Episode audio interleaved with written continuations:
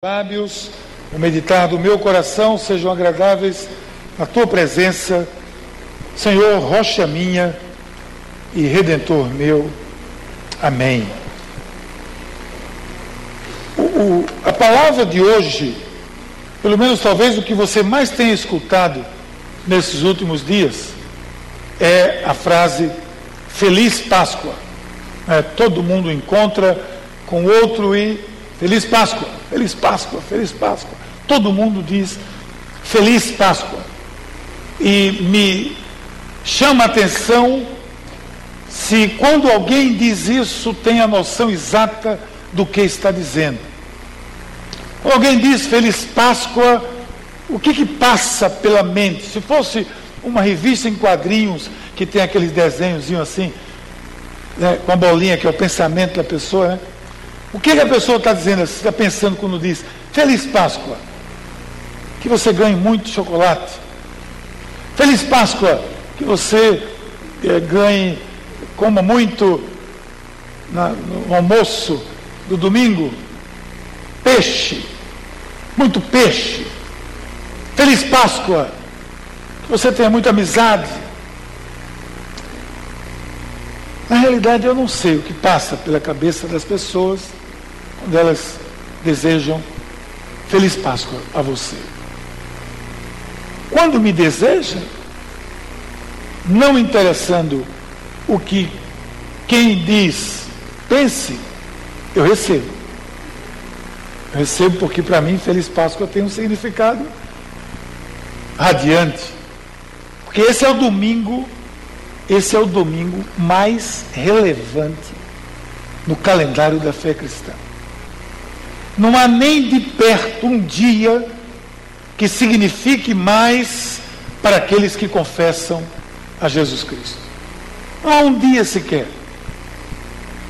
Desde o último domingo lá, passado, nós estávamos celebrando Domingo de Ramos.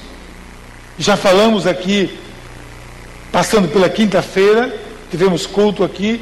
E todo esse tempo, eu tive o culto na quarta-feira, na catedral, Todo esse tempo nós estivemos falando sobre uma palavra, esperança. Esperança, porque esse dia, se há uma palavra, é esperança. É isso que significa Páscoa. Se você espremer, se você quiser assim dizer, mas diga tudo sobre Páscoa numa palavra, escolha esperança. Ela vai ser sempre suficiente. Esperança. Porque veja se não é isso que o apóstolo Paulo quer dizer quando ele escreve aos Coríntios, ele diz assim: Porque sabemos que aquele que ressuscitou o Senhor Jesus dos mortos, também nos ressuscitará com Jesus e nos apresentará com vocês. Olha, Atenção, sabemos que aquele que ressuscitou o Senhor, ali é dos mortos, dentre os mortos, também nos ressuscitará com Jesus e nos apresentará com vocês. Ora, essa é a nossa esperança maior. É nisso que nós depositamos a nossa vida. Nós vivemos por isso, né? Eu tenho dito que você dorme e acorda por isso. E eu, sinceramente, durante muito tempo, eu vivi longe do real significado desse dia.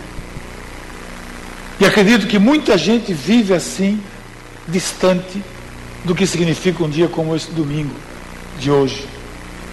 Uma vez, lá no trabalho, quando eu trabalhava como pesquisador, uma havia um grupo de amigos, assim, colegas de trabalho, eles estavam conversando, era época da Páscoa, Semana Santa estava chegando, e o pessoal estava conversando sobre Páscoa para lá, Páscoa para cá, e conversa sobre Páscoa, e um dizia, mas o que é Páscoa? Eu fiquei ali na conversa, um dizia, Páscoa é amizade, outro dizia, Páscoa é confraternização, outro dizia, Páscoa é, é harmonia, e eu calado, até que me perguntaram, e Miguel, o que você acha? O que é Páscoa? Aí eu fui dizer o que era Páscoa. Diz, Páscoa. Páscoa é Jesus ressurreto, abrindo as portas para a vida eterna a todo aquele que crê. Aí o pessoal diz, você está querendo misturar as coisas. A gente está falando aqui de confraternização, de Páscoa, não mistura as coisas. Mas é assim. É positivo e importante desejar feliz Páscoa, especialmente quando nós entendemos o que de fato significa essa celebração. O que de fato tem de implicações para a minha vida. Quando você desejar feliz Páscoa para alguém, na realidade, você está fazendo muito bem, porque nós temos razão para recebermos e desejarmos feliz Páscoa. Agora, se eu perguntar a você, alguém lhe perguntar, você, quando é que você acha que você tem uma feliz Páscoa? Quando é que você tem uma feliz Páscoa? Eu dou alguns motivos. Primeiro, eu acho que você vive uma feliz Páscoa quando eu me aproprio da nova vida em Cristo. Quando eu me aproprio daquela nova vida, quando eu tomo posse dessa vida, quando eu coloco em prática essa vida, quando ela passa a ser a raiz, a essência da minha existência, eu tenho motivos para viver a Páscoa com felicidade. Páscoa significa, significa passagem, certo? Passagem para quê? Na tradição judaica, é passagem da escravidão para a liberdade, da escravidão de um exílio para a liberdade da terra prometida. O povo de Deus estava escravo no Egito, veio a, a Moisés e, e, ali Faraó, e vocês conhecem a história, se não conhecem a história, já viram algumas edições de alguns filmes sobre isso. E aí você vê que Moisés liberta o povo, o povo sai do Egito, onde era cativo, e vive 40 anos no deserto, mas depois chega na terra prometida. Foi a passagem da escravidão para a libertação. Em resumo, Páscoa é essa passagem. Para nós, da fé cristã, ela tem um significado muito semelhante, porque é a passagem da morte para a vida. Eu não cria, não conhecia Cristo, não tinha entendimento da fé, eu estava morto nos meus próprios conceitos, nas minhas ideias. Eu conhecia Cristo, a luz de Deus brilhou para mim, eu pude entender o processo e o plano de Deus da salvação, eu aceitei a Jesus, Cordeiro de Deus, que tira os pecados do mundo, e aí eu vivi. Agora eu sou vivo, eternamente. Isso é Páscoa. Eu saí também da escravidão do pecado, onde o pecado me dominava, era ele quem dava o tom da minha vida, era o pecado que dirigia a minha vida. Agora não é mais, não significa que eu não peque nem você, mas não é mais o pecado que domina a minha vida. Eu estou livre desse dominador chamado pecado na minha vida, em nome de Jesus. Então eu sou livre da escravidão do pecado para a liberdade em Cristo Jesus. Porque o apóstolo Paulo disse: Já não sou eu quem vive, mas Cristo vive em mim. Isso não pode chamar, você não pode chamar isso de outra coisa senão uma nova vida. Ora, o povo de Israel saiu do Egito e ganhou uma nova vida na terra prometida. Saiu do, da escravidão e ganhou uma nova vida livre. Eu saí do pecado, você saiu do pecado, se você está em Cristo, e ganhou uma nova vida livre do pecado, sem ser mais escravo do pecado. Eu não posso chamar isso de outra coisa senão uma nova vida. Quando eu via os cristãos, os crentes, os jovens da minha época, lá na universidade dizendo: Nós temos uma nova vida, eu tive uma nova vida. Eu ficava curioso: que nova vida é essa? Que história? Parecia Nicodemos. Como é que pode esse negócio de nova vida? E aí eu entendi que isso era nova vida. Paulo, que foi o construtor da teologia cristã primitiva, ele coloca isso em palavras bem simples, porque ele diz assim: portanto, nós fomos sepultados com ele na morte por meio do batismo a fim de que, assim como Cristo foi ressuscitado dos mortos mediante a glória do Pai, também nós vivamos uma vida nova. Olha, Cristo foi ressuscitado dentre os mortos pela glória, pelo poder do Pai, assim andemos nós também em novidade de vida, em vida nova. Porque Cristo é a razão da minha existência, eu ando em vida nova. Você percebe, Cristo recebeu uma, uma vida e nós nele, pela fé nele, entregando-nos a ele, também experimentaremos uma nova vida. Ora, teremos uma nova vida, porque nós vamos acumular, vamos agregar, desculpa, valores à nossa vida que são diferenciados e que edificam.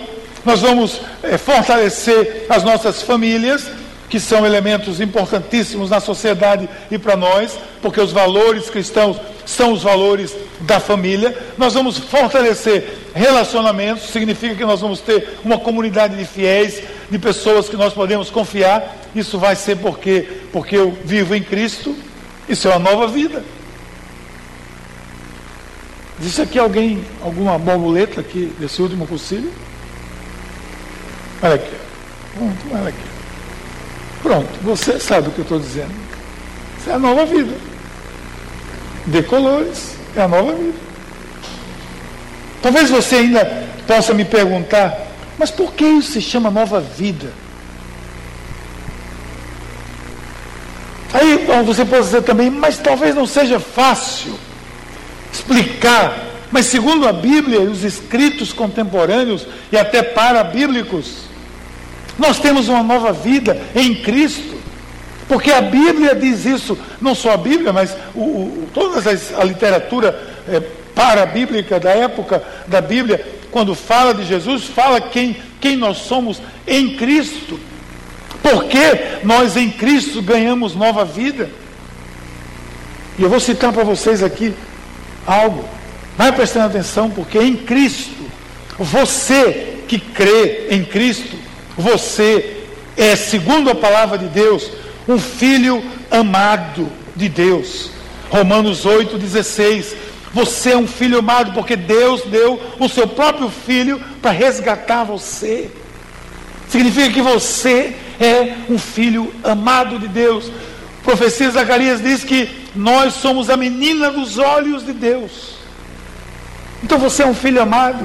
Nunca diga, ah, mas eu sou um coitadinho, um coitadinho, um, uma pinóia, como dizia minha mãe. Eu sou orgulhoso de viver em Cristo, porque eu sou um filho amado de Deus.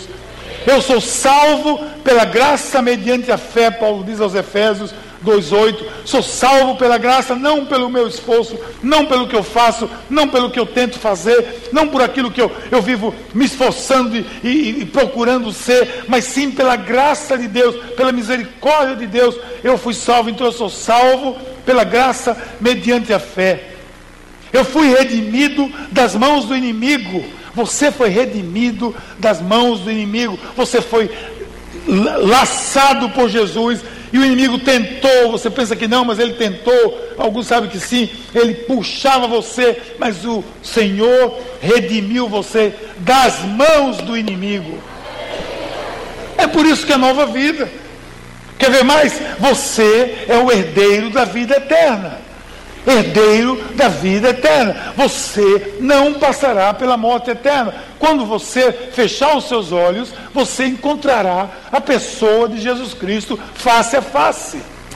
Por quê? Porque você, agora você é um herdeiro da vida eterna. Quando você ganhou a nova vida, quando você ganhou, aceitou a Jesus Cristo, você se tornou um herdeiro. E daí você foi o que? Paulo diz: você foi perdoado.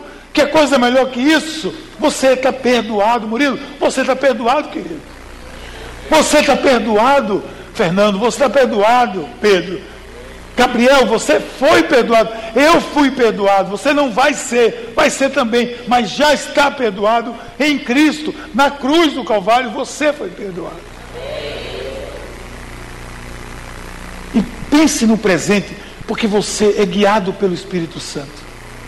Muita gente é guiada por tantas coisas, por tantas ideias, por tantos conceitos e paradigmas. Nós somos guiados pelo Espírito Santo de Deus. Você quer mais ou é pouco? Você é guiado pelo Espírito Santo. O seu volante é o Espírito Santo. O seu piloto automático é o Espírito Santo, é o próprio Deus que sopra no seu ouvido, não vá por aí. É o próprio Deus que diz a você, não vá por esse caminho. E você às vezes vai, mas depois você paga o preço, aí você volta, porque você é guiado pelo Espírito Santo. Ah, querido, você é uma nova criatura. Você é uma nova criatura.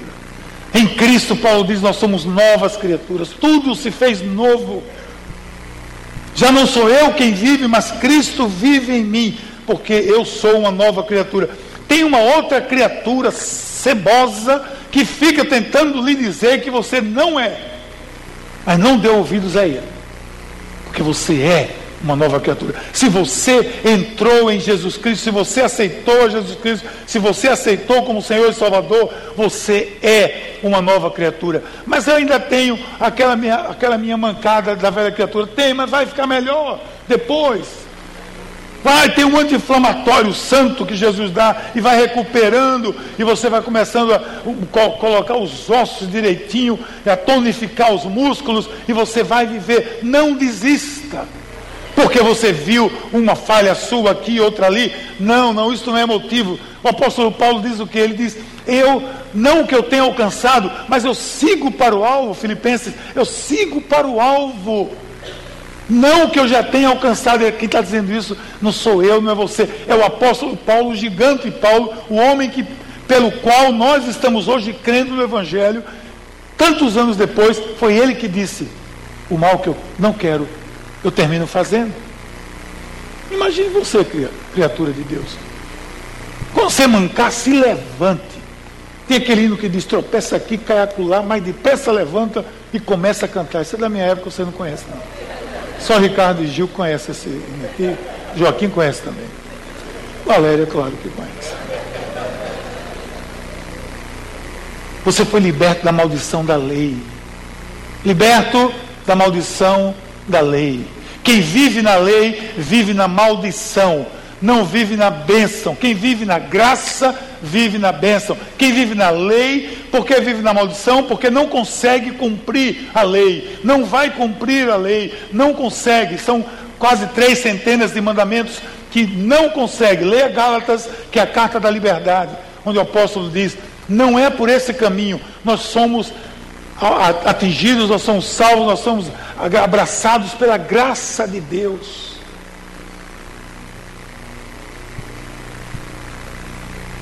Você é seguro onde quer que você vá. Gosta disso? Isaías 46, 4. Você estará seguro onde quer que você vá. O salmista diz: ainda que eu ande no vale da sombra e da morte, o Senhor vai estar comigo. Ainda que eu passe no vale da sombra e da morte, o Senhor vai estar comigo. Sua vara e seu cajado me consola.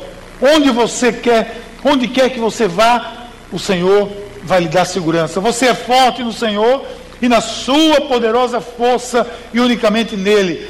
Você vai vivendo pela fé e não pelo que você vê. Não viva pelo que você vê. Seus olhos iludem, o mundo ilude, e é, são muitas coisas são ilusão, mas quem vive em Cristo vive pela fé e não pelo que vê.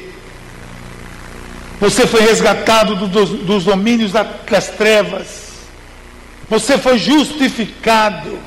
Você, meu querido, minha querida, foi abençoado com todas as sortes, toda sorte de bênçãos espirituais. E agora vai, você, segundo Jesus, é a luz do mundo.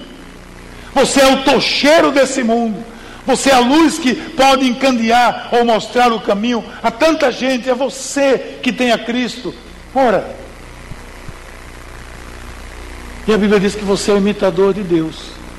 Não sei se você já percebeu isso, mas você deve ser, pelo menos, o imitador de Deus.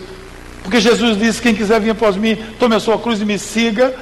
Aquele que me negar, eu vou negar. Aquele que me confessar, eu vou confessar. Então eu sou, eu quero ser o imitador de Deus, por isso eu sou um discípulo de Jesus. Discípulo é aquele que quer imitar o seu mestre. Eu fui sarado pelas suas feridas. Eu fui transformado pela renovação da minha mente. E por fim, Paulo diz aos Romanos que eu sou mais do que vencedor. Depois disso tudo, não tem nada que possa resumir melhor isso do que eu sou mais que um vencedor. Porque muitas pessoas são vencedores, mas nós cristãos somos mais do que isso.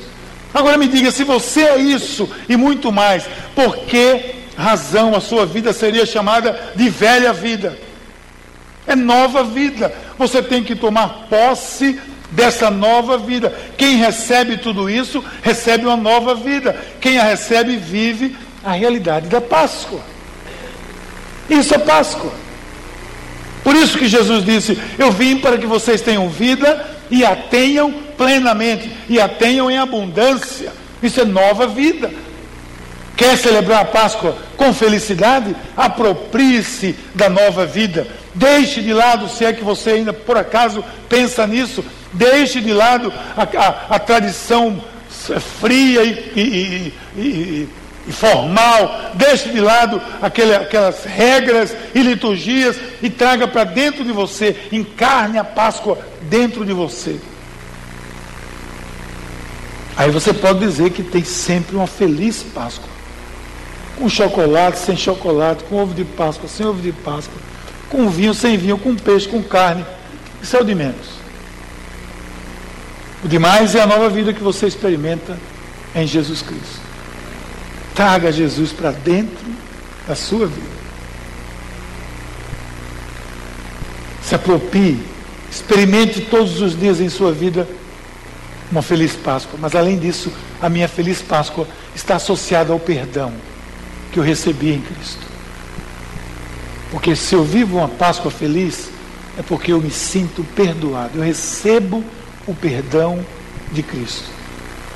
E essa narrativa bíblica é algo fantástico. Quem ainda vê esse livro apenas como um, livro grosso de letras pequenas, enfadonho, me desculpe, mas ainda não percorreu os caminhos dessas linhas adequadamente. E como eu posso percorrer assim?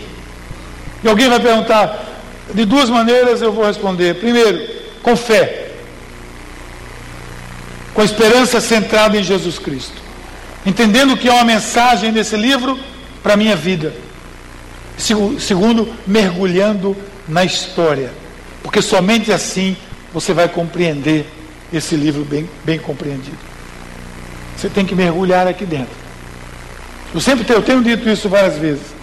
Se você lê isso aqui numa dimensão plana, são apenas letras e histórias.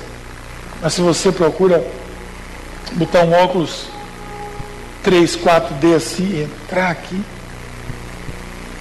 aí você vai viver diferente. Quem lê a Bíblia fragmentando-a, buscando nela palavra-chave palavra o tempo todo, o desespero do crente natural é esse. Onde é que tem uma palavra para mim, meu Deus? Fala, Jeová. Aí o jovem rico, não, eu não sou rico repreensão do sacerdote, eu não sou nem pastor. Eu quero uma palavra para mim. Condenação ao orgulho. Não, eu não sou orgulhoso. Isso é a Bíblia mesmo? É o quê? Mas eu estou aqui procurando. Quem lê a Bíblia assim, fragmentando a Bíblia, buscando nela todo o tempo uma chave, vai encontrar dificuldade de receber lições desse livro sagrado. E a Páscoa é perdão simplesmente porque o ato de Jesus ser levado à cruz e morrer ali foi um ato de representação do perdão dos pecados do povo de Israel. Jesus morre na Páscoa. Na Páscoa judaica. Esses dias na televisão estava tendo uma reportagem, alguém estava dizendo a celebração da Páscoa, esse ano coincidiu a Páscoa judaica com a Páscoa cristã. Às vezes coincide, às vezes não coincide. Esse ano coincidiu, alguém, não, mas são duas festas totalmente diferentes. Eu discordo. Elas são diferentes, mas elas têm uma proximidade impressionante. E na Páscoa judaica eles estão celebrando a saída do Egito, da escravidão, passagem da escravidão para a liberdade. Aí Jesus morre na, na Páscoa. O que aconteceu lá no deserto? Pegaram um cordeiro, sacrificaram o cordeiro, e aquele cordeiro era para ser comido na mesa, com a família e com quem estivesse na casa, e o sangue ficava aspergido lá na porta, né? Quando a morte veio sobre o Egito, o que aconteceu? Quem estava no ambiente onde o sangue estava aspergido? Não morreu. O primogênito não morreu. Por quê? Porque o sangue do cordeiro livrou da morte. Aleluia! Descobriu. É isso. Isso é a Páscoa. Aí Jesus vem, é, é morto durante a Páscoa. Se você perceber na narrativa do, do Evangelho, era uma ceia pascal, e deveria ter ali o cordeiro, mas não há nenhuma referência ao cordeiro. E quem é o cordeiro de Deus que tira os pecados do mundo? Jesus Cristo. Ele vem na Páscoa, por isso que ele é a nossa Páscoa.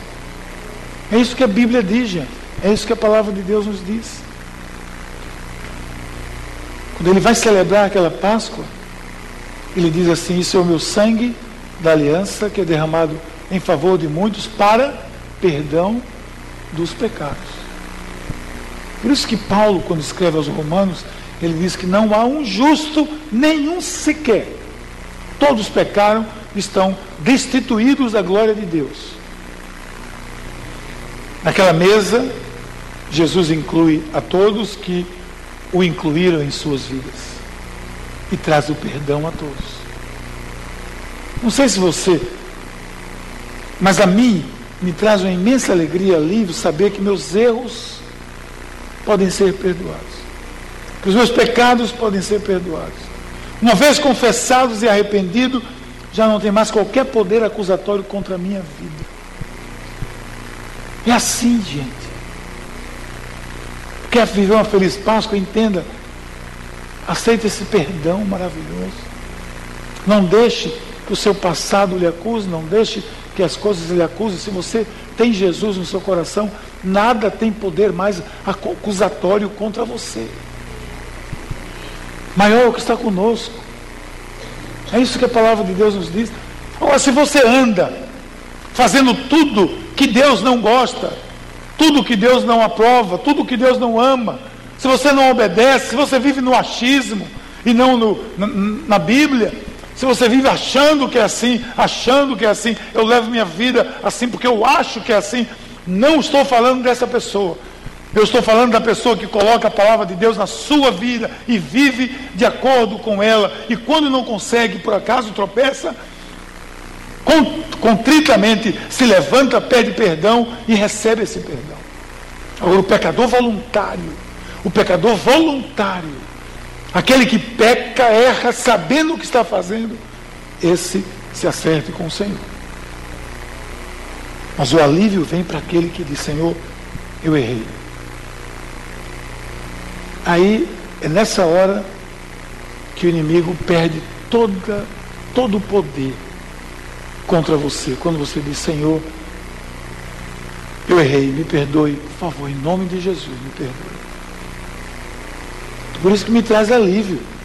E deve trazer para você também saber que um dia, quando minha tarefa nesse mundo acabar, minha missão estiver encerrada, eu vou ser recebido nos braços do Pai Celestial e ainda vou ouvir dele uma frase que vai ser mais ou menos assim: Bem-vindo, meu filho, entra no descanso do teu Senhor. Isso me traz alívio. Tudo isso só será possível porque a Páscoa aconteceu e trouxe perdão. Portanto, feliz Páscoa sabe e recebe quem recebe o perdão de Jesus Cristo.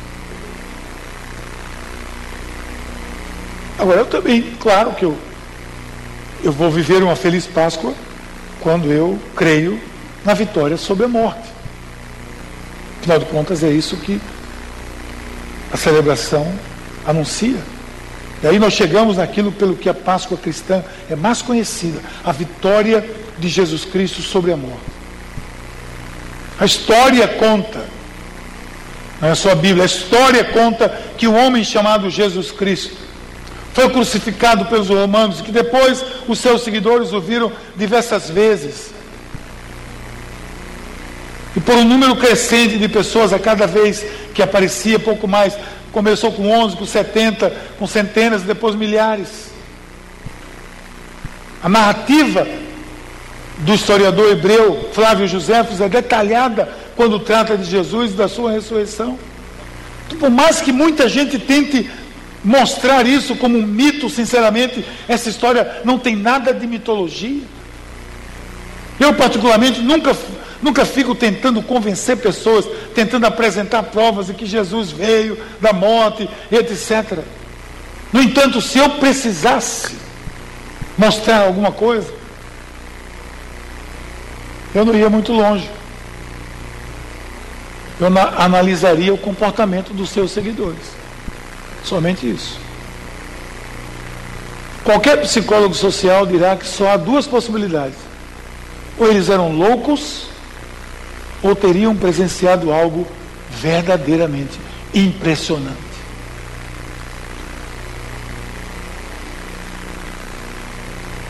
Ou eles eram loucos, ou eles viram algo que ninguém nunca havia visto. O Senhor ressurreto. Ou Tomé era louco, ou quando Jesus disse, toca aqui as minhas feridas. Ele enlouqueceu, que foi parar na Índia, levando o Evangelho. O comportamento dos discípulos de Jesus, para mim, é a maior prova que alguma coisa muito especial aconteceu. Porque ou eles eram malucos, masoquistas, doidos, sem juízo, sem projeto de vida, deixou, deixaram suas empresas, seus barcos, sua pescaria, para sair pelo mundo anunciando que um judeu tinha sido morto na Palestina para salvar o mundo todo. Quando chega na Grécia, com essa mensagem, como é que isso pode colar gente? Como é que isso pode dar certo um negócio desse? Me explique. Mas deu. E deu não porque eles eram convincentes, porque pouco letrados eles eram. Deu porque havia o poder da ressurreição por trás deles. Porque quando eles viram o Senhor, eles saíram pelo mundo. Um deles, André, foi morto numa cruz enviesada. Pedro foi morto numa cruz de cabeça para baixo. Paulo foi degolado. Porque esses homens colocaram a cabeça para ser degolada, as suas vidas para serem tiradas, porque eles não queriam, ah não, já começamos com essa história, vamos continuar. Até a morte. Pronto. Você continuaria? Eu não continuaria. Se eu não tivesse certeza, eu já tinha andado nos calos há muito tempo. Mas não foi o que aconteceu com eles. Ainda ficaram em Jerusalém durante um tempo. Mas quando Jesus disse, fica aí até que venha o poder do Espírito Santo. Aí quando veio o poder do Espírito Santo, eles se espalharam pelo mundo, ousando, desafiando as autoridades. Pare de pregar, me desculpe, mas não paro não. Eu vou lhe prender, depois me prenda, mas parar de pregar eu não paro. A gente sobe no templo, vai subindo lá, João tem um, um, um paraplégico, me dá aqui uma esmola, me dá aqui um dinheiro. Disse, olha, eu não tenho dinheiro. Mas o que eu tenho, eu lhe dou. Venha, levanta o nome de Jesus. O cara deu um pinote, saiu levantando, andando. Que foi que, que, por que esse povo reagiu dessa forma? Porque eles viram algo impressionante. Eles viram algo além de qualquer possibilidade. No texto que Gabriel leu, quando as mulheres chegaram lá, o anjo que as recebeu disse assim: não tenham medo. Duas vezes no, no versículo ela diz: Não tenham medo. Porque é claro que elas iam ter medo. Não tenham medo. Ele ressuscitou. Imagina Jesus aparecer dizer: Ai meu Deus do céu. Que elas foram cuidar do corpo. Elas foram fazer as regras do corpo, fazer o processamento do corpo. Chega lá, não tem corpo nenhum, e o anjo diz: Não tenha medo. Ele ressuscitou e vai encontrar vocês na Galileia. Foi o que elas fizeram? Saíram correndo para anunciar. Para mim, o comportamento dos discípulos é a maior prova de alguma coisa fantástica apareceu. Isso é chamado por alguns teólogos do fator ressurreição. Não tenha medo, sei que vocês estão procurando Jesus que foi crucificado. Ele não está aqui. Venha ver o lugar onde ele jazia. Não é todo dia que alguém volta da morte, gente. Eu conheci um, bispo que teve uma experiência dessa, de alguém ressuscitar. Na África, no meio, numa vila de domínio majoritariamente muçulmano. Ele foi chamado para ir nesse sepultamento. Estava lá uma, uma adolescente, morta. E ele, quando chegou naquele lugar, eu conheci esse homem. Eu não estou contando uma história aqui que eu apenas escutei. Eu conheci esse homem. E ele, muito humildemente, disse: Eu cheguei naquele lugar. O Senhor disse para mim: Você vai orar por ela. Ore por ela. Gente, esse homem é um santo, porque eu, eu imagino a intimidade da voz de Deus que esse esse irmão tinha. E no primeiro momento o Senhor disse, ele, ele disse que disse assim, já estou ouvindo vozes aqui nesse lugar. Mas o Senhor disse, ore por ela. Ele disse, duas, duas possibilidades. Eu vou orar e o pessoal, se não acontecer nada, o pessoal já acha que a gente cristão é doido mesmo aqui nessa região, gente vai continuar achando que é doido. Agora o Senhor está dizendo para mim orar. Eu vou orar. Ele orou por aquela criança. E a criança se levantou. Tipo Jesus, Talita come, ela se levantou. Da morte. E foi um maior testemunho ali naquela vila, diante daqueles muçulmanos, a maioria de fé muçulmana.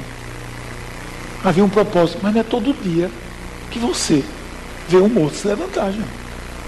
Você vê morto vivo por aí andando. Mas um morto se levantar, você não vê todo dia, não. Então a Páscoa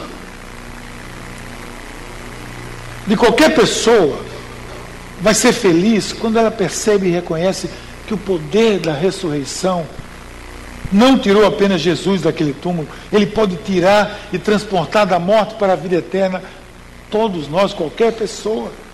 Para isso basta que eu creia. João 3,16. Deus enviou o seu Filho ao mundo para que todo aquele que nele crê não pereça, mas tenha vida eterna. E assim como Moisés levantou a serpente no deserto, para em número, em números 13 depois, você lê, as pessoas que estavam morrendo uma praga, que olhassem para a serpente, crendo em Deus, seriam libertas, e é citado por João, por Jesus nesse, nesse texto, tinha que olhar, crer.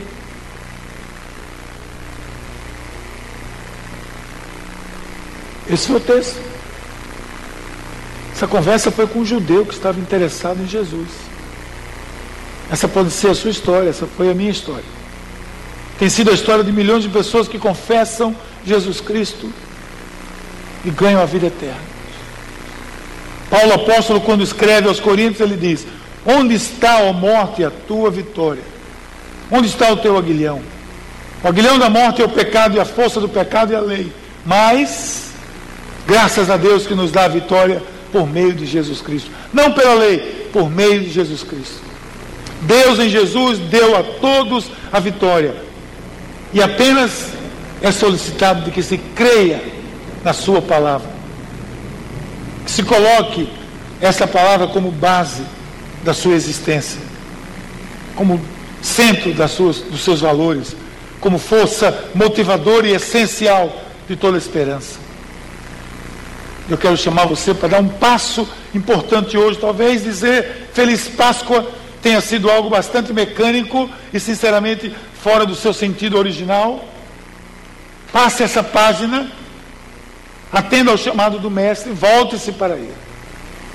Porque assim como você poderá hoje receber e desejar esse cumprimento abençoado de Feliz Páscoa, vai significar que você entendeu o que é ressurreição, você entendeu o que é perdão de Deus.